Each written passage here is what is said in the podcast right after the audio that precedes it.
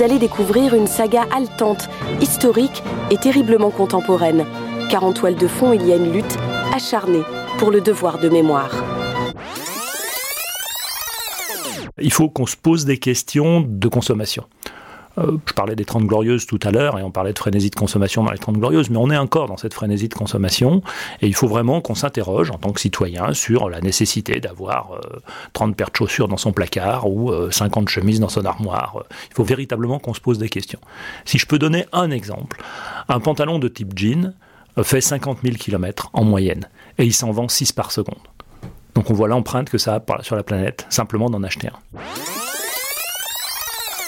On a même eu le grand patron de l'époque euh, de, Disney qui arrivait en hélicoptère pour vérifier euh, toutes ces installations et les travaux et qui était venu voir euh, la nécropole parce que forcément il y avait des tombes partout et qui cheminait sur nos planches de bois qu'on avait disposées pour parcourir la, la, nécropole et qui en fait de façon assez péremptoire et totalement désincarné de toute contingence euh, législative, juridique, choisissait des sépultures parce qu'en fait, il voulait les squelettes pour les mettre dans le manoir hanté.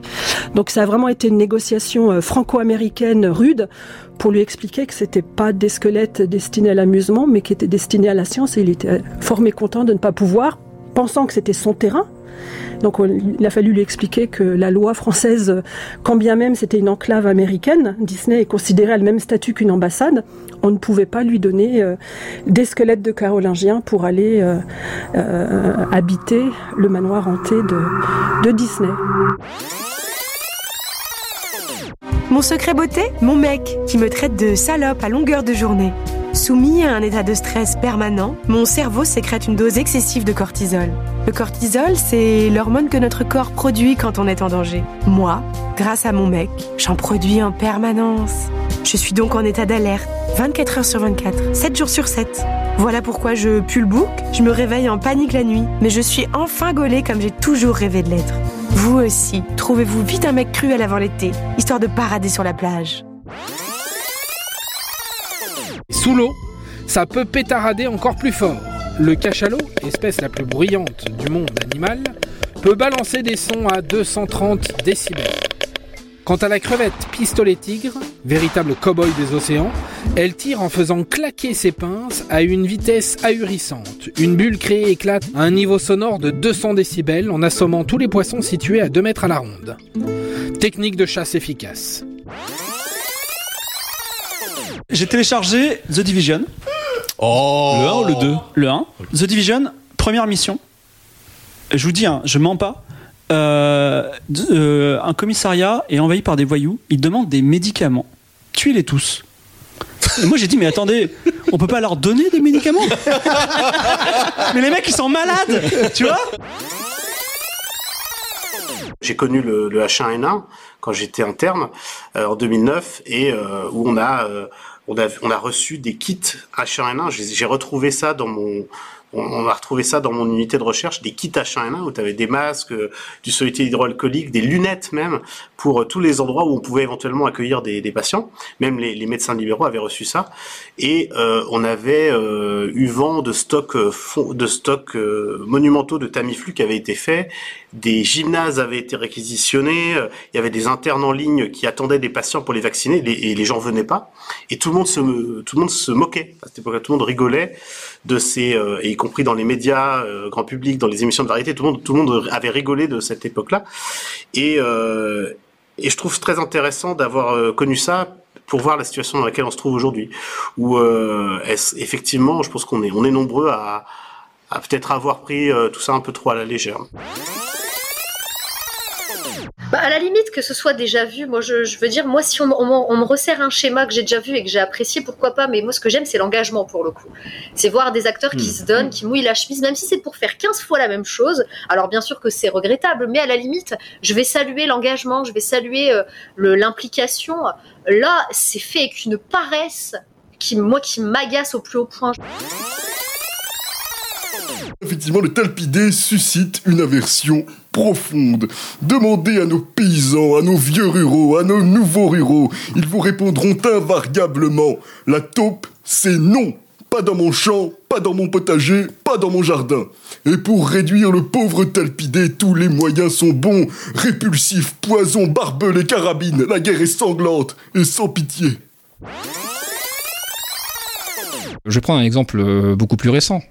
Euh, sur la fin euh, de, de, de, du, euh, du, califat géographique de Daesh, euh, certains candidats au martyr devaient postuler pour le martyr et ils n'étaient pas acceptés tout de suite. Donc il y avait des listes d'attente. Et ces listes d'attente étaient parfois tellement longues qu'ils avaient le temps de mourir dans un combat conventionnel avant d'avoir l'occasion de se donner la mort dans un combat euh, suicide. Euh, C'est dire que l'organisation gérait le flux des entrants et des sortants, de façon parfaitement cynique. Au début, j'y croyais pas trop. Et puis, petit à petit, on a commencé à se dire, ben si, en fait. On sentait bien que la situation elle était plus grave qu'on l'imaginait. Peut-être qu'au début, finalement, on se disait, les médias, ils en font des tonnes comme d'habitude. On n'imaginait pas vraiment que ça puisse arriver jusqu'à nous. Et pourtant, maintenant, on se dit que c'était prévisible, que c'était même évident, et que ça aurait pas pu être autrement. Exactement, et donc il faut trouver tout le dispositif, le dispositif intellectuel, le dispositif culturel, le dispositif religieux, qui permettra de d'expliciter ce rapport euh, de l'individu et de sa communauté, et qui permettra aussi de montrer la place centrale de celui qui se sacrifie pour le reste de sa communauté. Je suis allé vers le commissariat et j'avais, j'avais le cœur gros. Je me disais, mais tu vois, il y a un mec qui arrive. Tu es allé en marchant, tu es allé en courant Bah, je sais pas trop, parce que c'est Brooklyn, ah ouais, Brooklyn, tu c'est cours. joli, tu vois. Et euh, t'as un mec qui. qui T'arrives devant le commissariat, t'as un mec avec une capuche et une batte de baseball, tu vois, qui va te tuer. Et tu te dis, bah, je vais devoir le tuer. tuer. J'ai une calache, je vais le tuer. Alors que le mec, il veut juste guérir de la grippe, j'en sais rien, tu vois. Et c'est- je trouvais ça affreux. Et là, le mec, il me dit, salope. L'insulte de base dans The Division, c'est salope. Alors je joue un mec, hein, euh, peu importe, mais salope.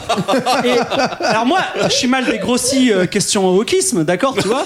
Mais c'est quand, c'est quand même bizarre parce que je veux dire, Ubisoft, ils se branlent en disant on est une équipe, une équipe multiconfessionnelle, on prend soin et tout. Mais qu'est-ce que c'est que ça? Et moi j'ai dit, je veux pas jouer à cette merde et je l'ai- j'ai téléchargé flop. Voilà.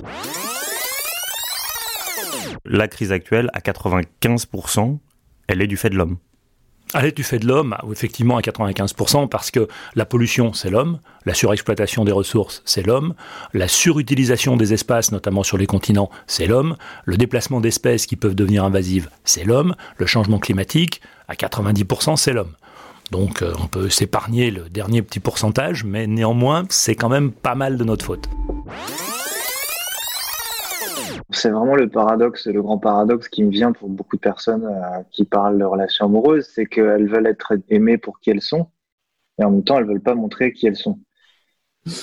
Donc ça, moi, ça me paraît une tâche compliquée pour le partenaire ou la partenaire déjà. Euh, si euh, si je n'accepte pas moi-même de montrer parfois des choses un petit peu dégueulasses, un peu pas très très brillantes, un peu voilà, un peu sombres, un peu peut-être euh, moins accepté aussi par la société, tu vois.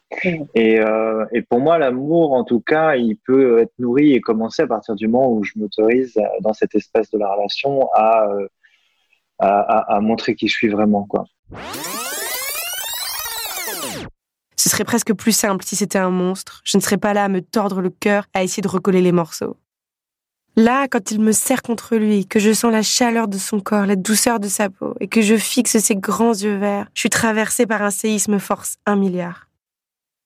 Mon cœur me crie d'oublier toutes ces insultes, d'oublier les rabaissements au quotidien, que ce mec est l'amour de ma vie, et ma raison me hurle en réponse de le repousser le plus loin possible, de prendre mes clics et mes claques et de fuir, fuir maintenant. Ces deux élans coexistent en moi avec la même intensité. Le divorce est apparu comme une délivrance et était, porté par les Lumières. Sauf que le moralisme républicain s'est très vite empressé de revenir sur cet acquis du divorce pour euh, entériner cette image d'un couple solide euh, qui en fait servait beaucoup euh, l'éthique du capitalisme parce que c'était l'idée de fidélité, d'éthique, etc. Toutes ces valeurs qui étaient nécessaires à la construction de l'idéal euh, bourgeois et capitalistique en fait, durée, solidité, euh, épargne, euh, construction en fait. Tout ce qu'on voit dans la société, c'est vu à travers le regard masculin. Ça détermine toute une façon d'approcher le monde. Et en fait, une des conséquences principales, c'est la façon de représenter le corps féminin. Il y a une posture qu'on voit beaucoup sur les tapis rouges, une actrice ou une chanteuse, peu importe, qui pose euh, de dos et qui se retourne à moitié, de sorte qu'on voit à la fois ses fesses, un peu sa poitrine et son visage. En fait, l'origine de ça, c'est euh, la Vénus calipige, qui est exactement dans cette posture-là. Elle est de dos et en fait, elle se retourne pour admirer le reflet de ses fesses dans l'eau. Et ça, c'est une représentation qui a été inventée par des artistes hommes, justement pour représenter à la fois ses fesses, ses seins, son visage, d'un seul point de vue. Les femmes aujourd'hui, quand elles sont connectées à Tinder, donc elles ont un taux de succès de moyen de 50%, et elles reçoivent toutes énormément, énormément, énormément de messages, énormément de sollicitations. Et parmi ces messages, beaucoup de messages vulgaires, beaucoup de messages euh, sexuels, mais pas euh, sexy quoi, sexuels agressifs, beaucoup d'insultes, beaucoup de messages misogynes. Et du coup, euh, elles sont quand, elles quand n'importe quel message qu'elles reçoivent qui est même tout gentil tout banal elles sont déjà sur la défensive comme n'importe qui le serait dans ce cas-là. Et de l'autre côté les hommes c'est encore eux beaucoup qui font le, premier pas sur les applis comme comme Tinder. C'est ce que montrent les, études sociologiques. Et ils donc ils envoient beaucoup de messages et ils reçoivent en réponse beaucoup de silence silence silence le vide. Un vide que beaucoup finissent par interpréter comme du rejet et au bout d'un moment, eux aussi euh, finissent par être sur la défensive. Ce qui fait que quand un homme et une femme se parlent sur Tinder, avant même que la conversation ait commencé, avant même qu'ils aient fait connaissance, avant même qu'ils aient une idée de qui est la personne en face d'eux, euh, les deux sont épuisés. Donc moi, j'essaye de pas donner de leçons, mais je fais appel à la conscience individuelle de chacun pour dire à chacun, réfléchissez un petit peu à ce que vous faites. Après, c'est votre responsabilité de citoyen de la planète. C'est une forme d'éthique pour la planète que je prône. Réfléchissez chacun, et puis collectivement, euh, il y a des règles, il y a des lois qui viennent de nos gouvernants. Euh, voyons comment on peut peut-être aussi agir collectivement pour faire en sorte que ces lois aillent dans le bon sens par rapport à une, une vie paisible sur Terre. L'important c'est qu'il soit heureux, euh, que la personne soit heureuse. et donc si elle va habiter sur une île à côté de Zanzibar, c'est très bien aussi quoi.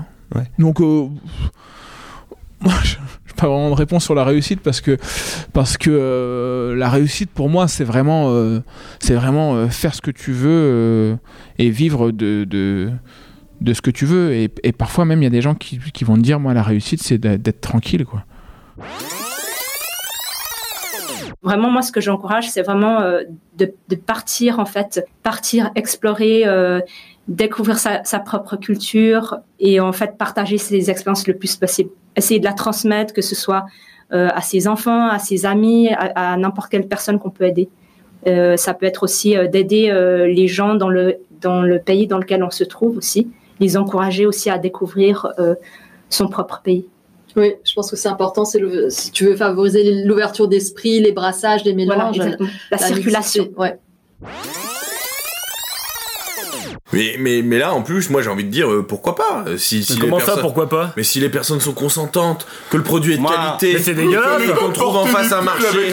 Quand je m'épile les sourcils, j'ai bien envie, j'aimerais bien pouvoir donner mes poils pour que ça fasse fonctionner une industrie. Euh, voilà, simplement. Mais il faut être un peu patriote dans cette affaire aussi. Hein. Voilà. Très bien, merci, très bien, messieurs. Merci à tous d'avoir suivi cette émission. Et voilà, Maintenant, vous savez Allez, calme-toi, mon petit, calme-toi.